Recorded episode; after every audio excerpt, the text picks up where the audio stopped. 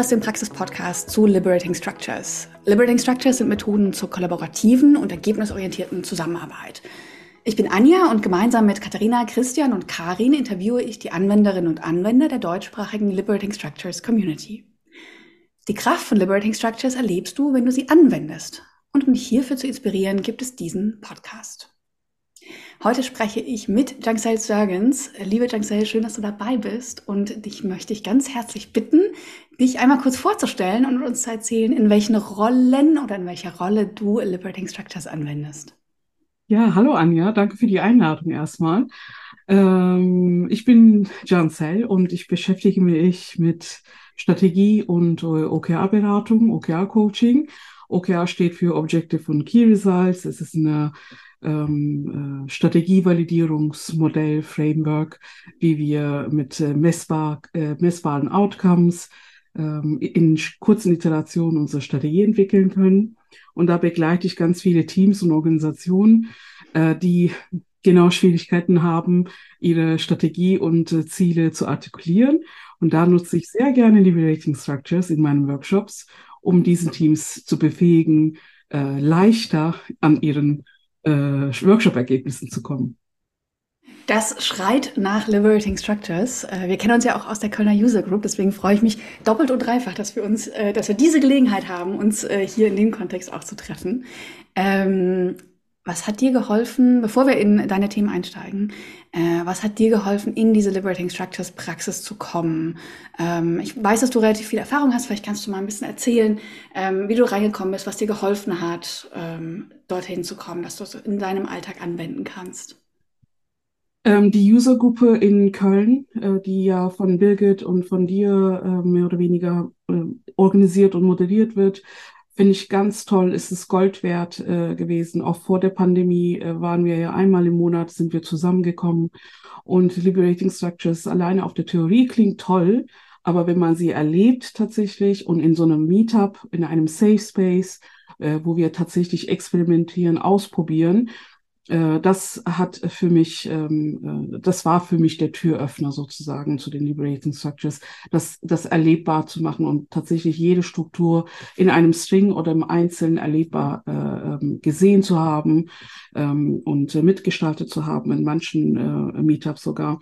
das hat mir sehr ge geholfen da mehr und mehr reinzubekommen, mehr Sicherheit zu gewinnen, diese Strukturen tatsächlich in meinen Workshops auch anzuwenden danach. Super, ja, du bist auf jeden Fall Kernteam. Du warst ganz häufig in den Designteams dabei. Also da, ähm, genau. Wir wollen auch 2024 wieder anfangen, kann ich ja an der, äh, an der Stelle mal einfügen. In Köln, ich habe gestern die E-Mail aus Hamburg gelesen, dass sie auch 24 wieder anfangen. Also es, es kommt wieder und äh, dann sehen wir uns auch wieder vor Ort. Da freue ich mich sehr, auf jeden Fall. Ich verlinke das in die Show Notes, die beiden User Groups. Und äh, aber erstmal geht es jetzt hier um dich und äh, du hast eine Liberating Structure dir ausgesucht, die du häufig anwendest, mit der du viel Erfahrung hast. Und ich kenne sie noch nicht oder beziehungsweise ich weiß noch nicht, welche das ist. Deswegen lüfte doch mal äh, dieses Geheimnis. Über welche Liberating Structures sprichst du heute und warum hast du die ausgewählt? Eine schöne Überraschung für dich wahrscheinlich. Äh, ich habe die äh, Struktur äh, EcoCycle Planning ausgewählt. Hey. Ähm, äh, ich weiß, das ist eine Lieblingsstruktur von vielen äh, Praktikern und äh, das möchte ich vorstellen, wie ich das in meinem Kontext angewendet habe. Mm, super schön. Ähm, wie möchtest du anfangen? Möchtest du erstmal den Kontext oder vielleicht kurz was zur Struktur vorher erzählen? Das ist ja so ein Henne-Ei-Problem manchmal. ja. Äh, vermutlich, vielleicht so Hand in Hand machen wir mhm. das und du, du ähm, ergänzt mich, wenn Perfekt. ich die Struktur nicht gerecht äh, wiedergegeben habe. Ähm, ja, du bist ja die Profi hier, auf jeden Fall, was die Strukturen angeht. Also EcoCycle Planning ähm, äh, beschreibt äh, unterschiedliche Phasen von Ideen, Projekten oder was auch immer wir machen. Und da sind äh, vier äh, Kernphasen auf diese EcoCycle äh, abgebildet. Äh, ähm, die, das Modell ist auch mit diesem Infinite-Zeichen auch äh, mhm. tatsächlich. Die liegende Acht, genau. Die genau liegende Acht. Und ähm, an der ersten Stelle ist die Keimzeit, also was da entsteht, Ideen, die wir überhaupt, äh, die äh, noch nicht reif genug sind, die als Idee dastehen äh, wie von dieser Ideen zu einer Entstehung kommt, dass wenn die Idee bisschen mehr in die Wege geleitet worden ist, dass da ein bisschen mehr Energie schon reingesetzt wurde, weil wir glauben daran, äh, das könnte mehr Wert liefern, dass wir die äh, Richtung Entstehung äh, äh, bringen und von der Entstehung, je mehr wir daran gearbeitet haben, äh, erreicht das eine gewisse Reifegrad, äh, dass, äh, dass so zu einem Selbstläufer wird zum Teil, so das Ziel zumindest. Und von der Reifegrad irgendwann äh, ähm, kommt es zu einer kreative Zerstörung, dass wir sagen, das liefert keinen Mehrwert mehr. Äh, es ist obsolet. Äh, das, ähm, das brauchen wir nicht mehr. Dass da eine bewusste kreative Zerstörung stattfinden muss, damit wieder Raum geöffnet werden kann für neue Ideen in der Keimzeit. Das ist so die Idee von EcoCycle Planning. Bevor ich weitermache, Anja, habe ich alles richtig wiedergegeben. ich will hier gar nicht so sehr als Lehrerin auftreten, um Himmels Willen. Nein, du hast es äh, genau so, wie man es für Projekte, für Ideen, für alles Mögliche anwenden kann. Durchlaufen sind diese vier Phasen. Vielleicht noch als ähm, Ergänzung für die, die wirklich noch nie mit dem EcoCycle gearbeitet haben. Du hast das jetzt schon ähm, auf ähm, Ideen und Projekte sozusagen angewendet.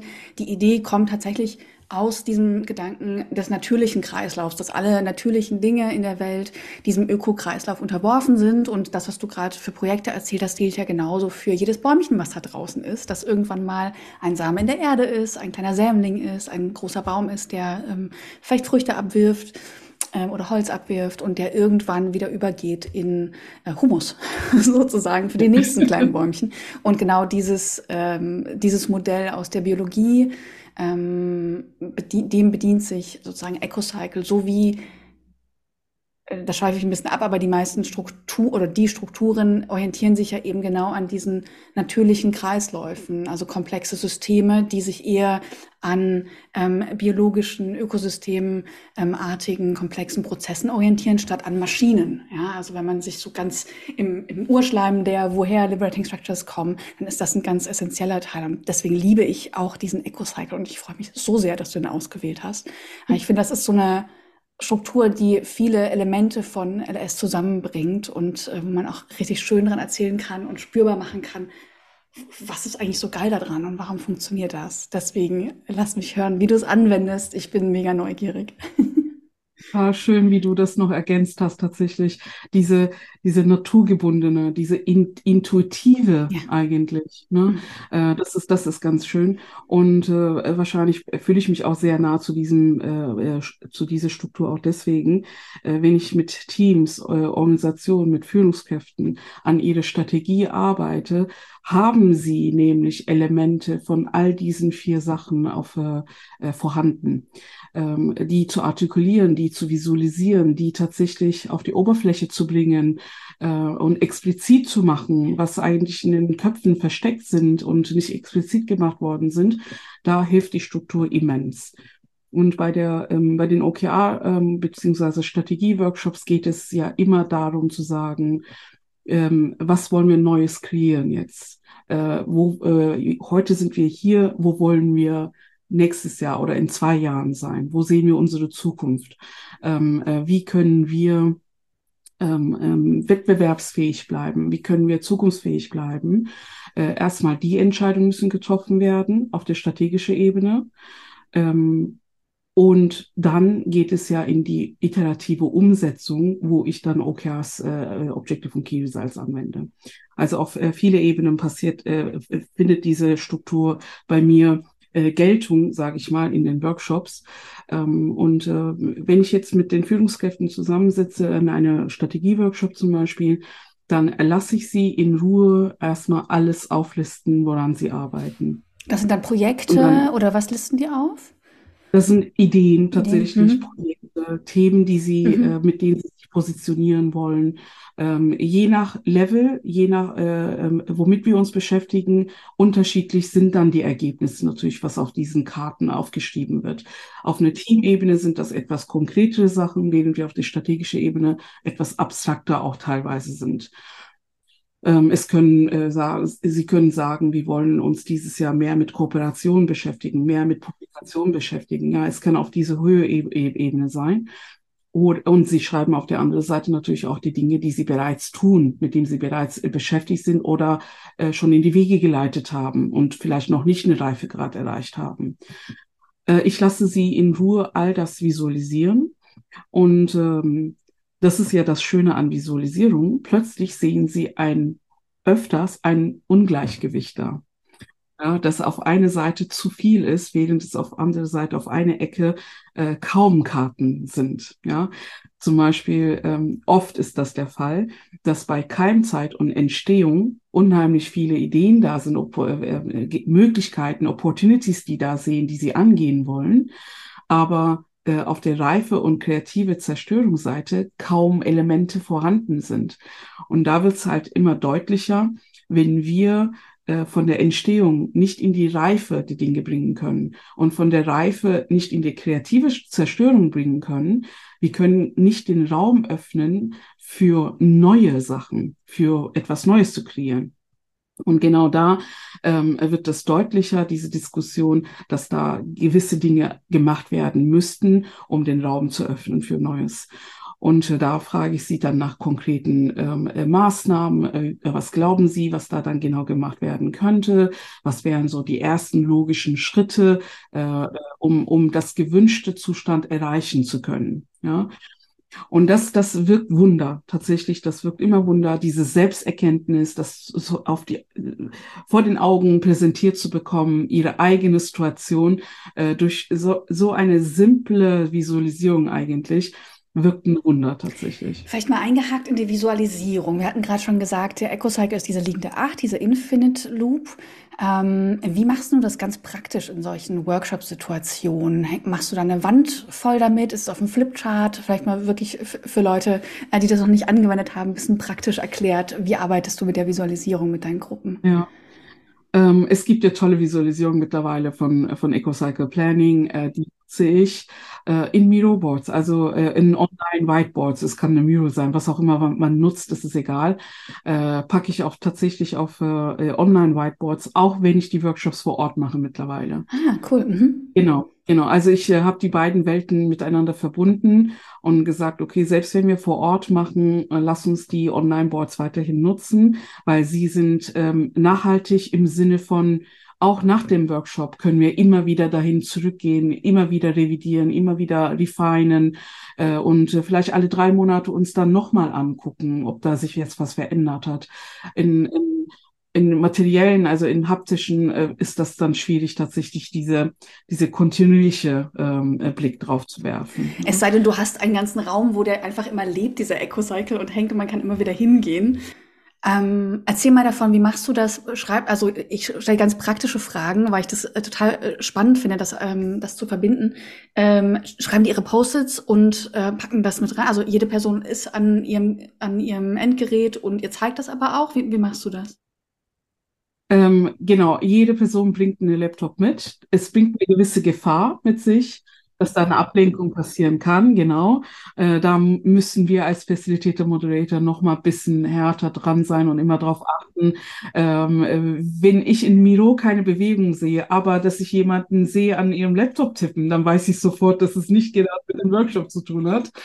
Ähm, äh, da muss ich dann halt ganz offen das dann auch sagen. Und wenn, wenn wir gerade nicht im Miro aktiv arbeiten, dann bitte ich auch darum, alle tatsächlich die Laptops wieder wegzupacken. Ähm, es können aber auch sein, äh, dass äh, nur ähm, ähm, ähm, pro Gruppe, also wenn wir tatsächlich in Kleingruppen arbeiten, das machen wie Breakout-Sessions oder so, dass pro Gruppe nur eine Person zum Beispiel einen Laptop mitbringt und äh, für die Gruppe das äh, dann mitschreibt. Das ist auch eine Möglichkeit. Aber grundsätzlich ist das so, ähm, äh, dass ich äh, erstmal alle Einzelnen individuell bitte, ihre Ideen aufzuschreiben. Und dann gehen sie in die Gruppen und fangen sie an, diese Post-its an diesem EcoCycle ähm, zu platzieren. Und so fängt dann die Unterhaltung darüber an. Ähm, magst du was oder vielleicht beispielhaft was zu diesen Unterhaltungen erzählen? Weil ich finde, du hast gerade schon von das Wunder, was da passiert, äh, gesprochen. Ich finde genau diese Gespräche anhand dieses Eco-Cycle, was dann da aufgeschrieben wurde, so spannend. Hättest du da mal ein schönes Beispiel, was dir in Erinnerung ist, von was für Gespräche da entstehen können? Wurde vielleicht ein Muster entdeckt Also die Muster ist das, dass meistens in äh, kreativer Störung, Zerstörung kaum was drin ist und in der Reifegrad so vereinzelte Sachen äh, und Entstehung und Keimzeit unheimlich vollgepackt ist. Das ist so eine Muster, die ich tatsächlich äh, nennen kann. Mhm. Bei diesen Workshops äh, die Unterhaltung, ne, das ist so das ähm, Magische eigentlich daran. Äh, die Visualisierungen helfen uns, geben uns eine gewisse Struktur, um äh, diese Unterhaltung überhaupt ähm, anzufeuern, zu starten. Und äh, was, was da rauskommt in diese Unterhaltung, das als Ergebnis, die Unterhaltung kann lange dauern, kurz dauern, das, das ist immer sehr beliebig natürlich, je nachdem, wer involviert ist. Äh, aber in einem konkreten Fall weiß ich, äh, das ist vor kurzem erst passiert, äh, dass äh, nach der Unterhaltung sie, die involvierten Parteien, Klarheit darüber hatten, worüber sie sich vielleicht monatelang eigentlich nicht einig waren, was jetzt die Priorität ist, was unser Fokus ist. Ähm, äh, ich hatte bereits erwähnt, dass äh, an der kreative Zerstörung kaum was zu finden ist, in der Reifegrad vielleicht wenig ähm, und in der Entstehung aber schon sehr viele Ideen vorhanden sind. Aber das braucht dann halt eine gewisse Priorität, harte Entscheidungen treffen, äh, was machen wir jetzt nicht und was machen wir eigentlich, um den Weg zu öffnen. Und diese Klarheit über diese Priorität und Fokus, das ist das wertvollste Ergebnis, glaube ich, ähm, äh, von diesen Workshops für die Beteiligten. Super schön, super schönes, super schönes Beispiel. Genau. Ich finde auch beim EcoCycle ähm, besonders, dass man wie Worte manchmal für Dinge findet, die man sonst nicht gut benennen kann.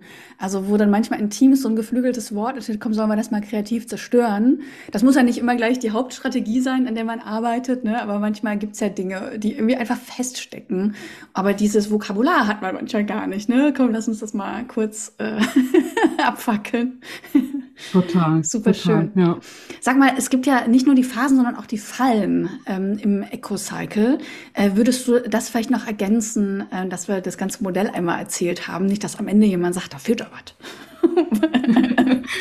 ähm, die Fallen sind ja, ist ja genau das eigentlich, was, äh, ähm, was da die, die Gespräche dann in die Wege leiten. Ne? Also die äh, jede Ecke macht es einmal visuell, was in jeder Ecke passiert. Aber um die in Bewegung zu bringen, von Entstehung in die Reife zu bringen oder von der Reife in die kreative Zerstörung zu bringen, müssen wir diese Fallen ja überspringen können.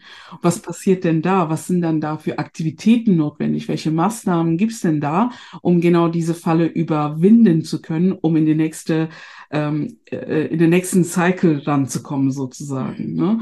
ähm, genau da, ähm, also nach der Visualisierung, wenn wir alles äh, äh, dargestellt haben, äh, dann stelle ich die Frage, und was wären dann die ähm, äh, Maßnahmen, an die ihr arbeiten könntet, in die Wege leiten könntet, um diese Fallen überspringen zu können? Also in beiden Wegen. Mhm. Ja. Vielleicht noch für die, ähm, die jetzt nachgucken und das mit dem Finger auf dem Modell nachzeichnen. Die beiden Fallen sind einmal zwischen, ähm, hat Seite schon gesagt, ähm, einmal links ist es die ähm, Armutsfalle oder Investitionsfalle, ähm, wo, wo man sagt, da fehlt es an Energie. Also ich habe einen Samen im Boden, aber der braucht ja noch was. Der braucht Nährstoffe, Wasser, was auch immer. Ich muss irgendwas reingeben, damit er in die nächste Phase gehen kann. Und genauso gibt es auf der anderen Seite, auf der rechten Seite, ähm, die Starrheitsfalle, wo einfach Dinge festhängen. Also ich, da kann ich mich sehr gut mit identifizieren. Man hat einfach ähm, Produkte vielleicht, die einfach total gut laufen, die aber irgendwie ja festhängen. Und dann ist die Frage, kann man die mal aus dieser Starrheit erlösen? Das heißt nicht, dass ich alles wegschmeißen muss. Manchmal kann ich ja auch einfach ähm, einen Teil davon ähm, kreativ zerstören und anders besetzen oder so. Also die beiden ja. Fallen nochmal ergänzt, das ist die Armuts- oder Investitionsfalle und die ähm, Starrheitsfalle. Sag mal, ich finde diese Struktur, das ist ja eine der komplexeren äh, Strukturen. Und ähm, ich, ich habe mir die damals als, ich glaube, in einem meiner ersten Workshops mit LS rausgesucht und direkt moderiert, weil das ist so ein Modell, da kann man sich dran festhalten. Das hat nicht so mega gut funktioniert. in meinem Fall. Ähm, hast du so ein paar Tipps für jemanden, äh, für eine Person, die das jetzt gehört hat, spannend findet und das erstmal moderieren möchte? Worauf sollte man achten? Was sind so Dinge, die dir geholfen haben, damit das Ganze für dich funktioniert in den Workshops? Äh, du hast schon gesagt, es ist komplex. Äh, auch äh, die Erkenntnisse sind komplex für die manchen Beteiligten, was sie da sehen dann. Ja, das ist so. Manchmal ist die bittere Wahrheit, die sie eigentlich ver vermieden haben, vielleicht zu realisieren. Äh, da äh, hilft das, den Raum zu geben, den Menschen genau sich darüber zu äußern, zu reflektieren. Wie ist es dazu gekommen? Ähm, was gäbe da für Möglichkeiten, das zu machen? Und äh, manchmal ist das eben nicht in eine Stunde, in zwei Stunden oder auch nicht in einen halben Tag gemacht. Gegebenenfalls muss man dafür ein bisschen mehr Raum geben. Mhm wenn es initial äh, angefangen wird, vor allem auf der strategischen Ebene. Ja, wenn wir jetzt äh, auch mit Führungskräften das Ganze machen, wo sie ihre Strategie neu denken müssten. Das braucht mehr Zeit. Erstens das könnte ich sagen.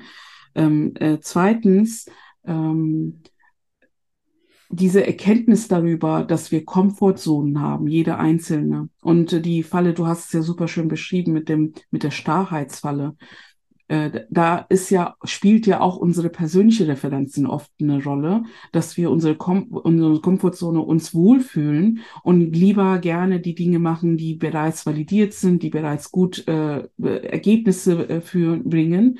Auf der anderen Seite, der linke Seite von Eco-Cycle Planning, birgt ja sehr viele Risiken, Unsicherheiten. Ja, auch damit musste entsprechend dann ähm, umgegangen werden. Diese diese Empathie muss im Raum dann entstehen, dass diese beide Seiten unterschiedliche Art von Herangehensweise brauchen auch. Vielleicht unterschiedliche Art und Weise von ähm, äh, Persönlichkeiten brauchen wir da, die an diesen entsprechenden Elementen arbeiten auch das, das ist, glaube ich, auch eine Erkenntnis in diesem äh, Raum, die in, so entsteht. Das sind natürlich höchst individuelle, höchst komplexe Sachen, die einfach den Raum braucht, darüber offen reden zu können. Das, das resoniert total mit, mit den Erfahrungen, die ich am Anfang gemacht habe und was ich, wie ich diese Struktur kennen und liegen gelernt habe.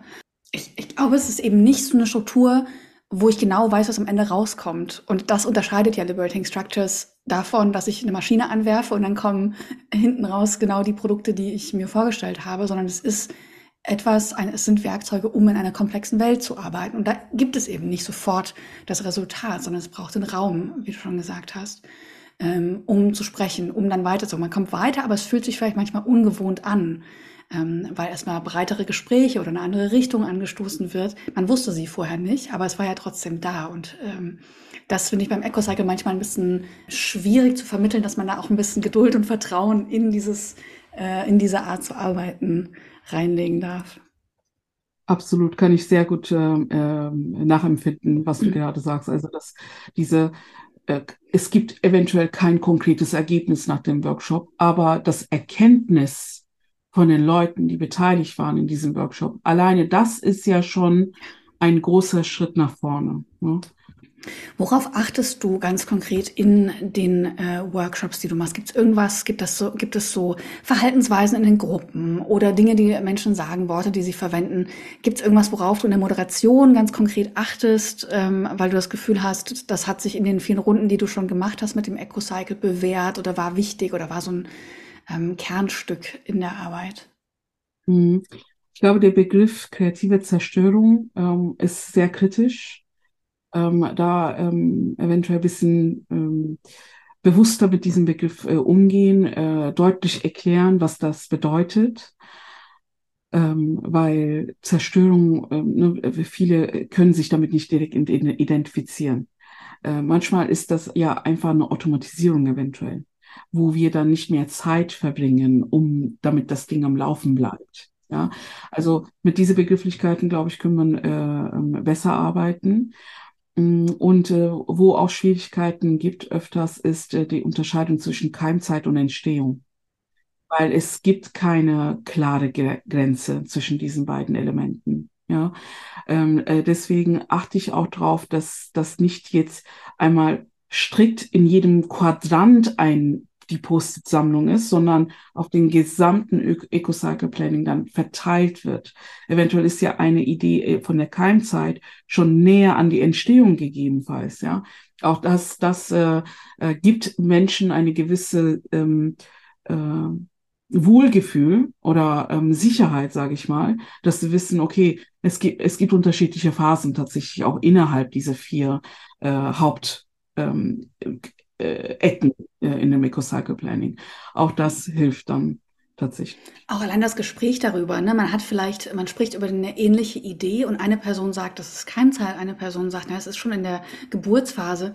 Allein das Gespräch darüber, warum siehst du das denn unterschiedlich? Und das kann ja schon wahnsinnig große Erkenntnisse bringen ähm, darüber, wie Menschen das einschätzen. Vielleicht gibt es auch Informationen, die noch nicht geflossen sind. Also schönes Beispiel mit den Absolut, ja, sehr schön, Anja, genau. Und das passiert tatsächlich. Ja. Ne? Also dass, äh, dass, äh, dass eine sagt, ja, wieso, das ist, wir haben doch dafür noch gar nichts gemacht, das ist eigentlich Keimzeit. Ja. Und eine andere sagt, nee, ich habe dafür schon zehn Termine gemacht und mich damit beschäftigt und Research und Development gemacht und so.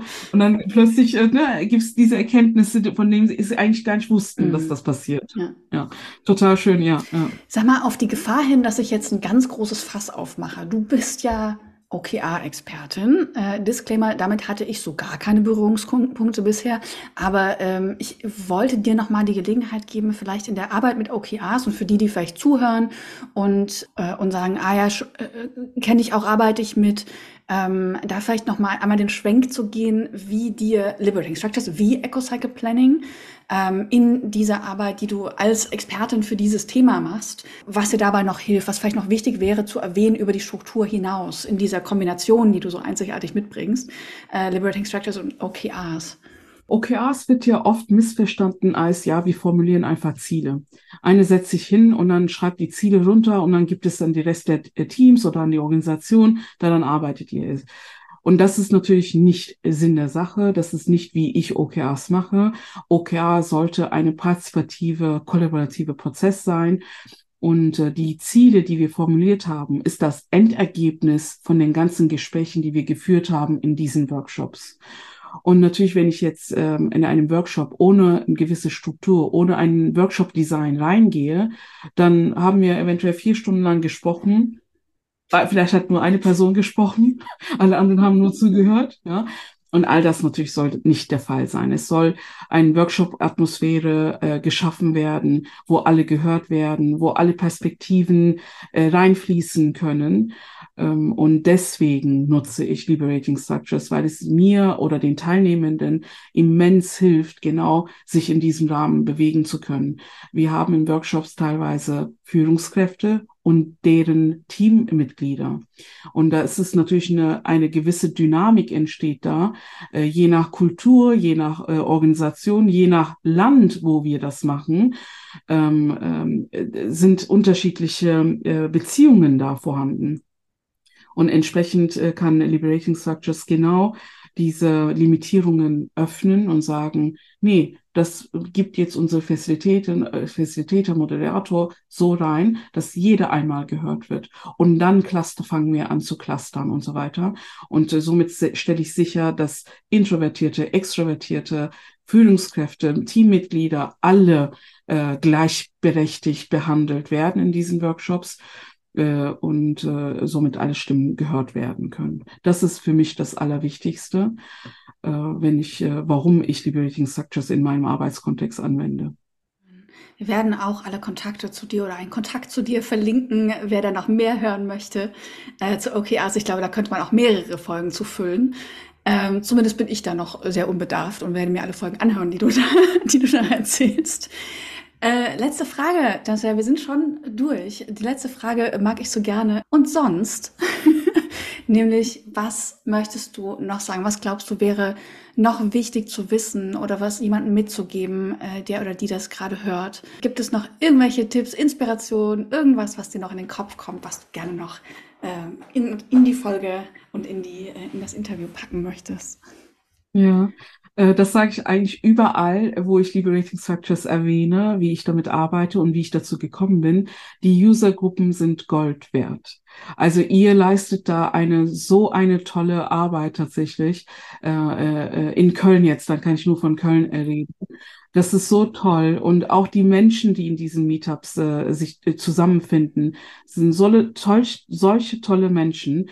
Ähm, und das kann ich nur als Inspiration reingeben in der Theorie. Äh, manche Sachen klingen zu abstrakt, nicht greifbar.